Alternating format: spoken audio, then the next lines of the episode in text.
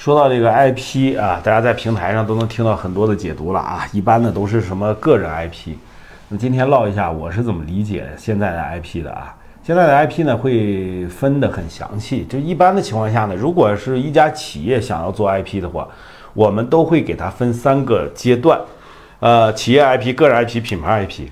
企业 IP 呢是从你的企业层面去塑造的啊，企业的知名度、行业的影响力和顾客的信任度。咱们全网平台横向矩阵，一条内容多平台发布，叠加内容，关键词 SEO。还有啊，我们的企业家个人 IP 是从你创业的故事、成长的经历、经验的输出、学习的成果这些层面去塑造。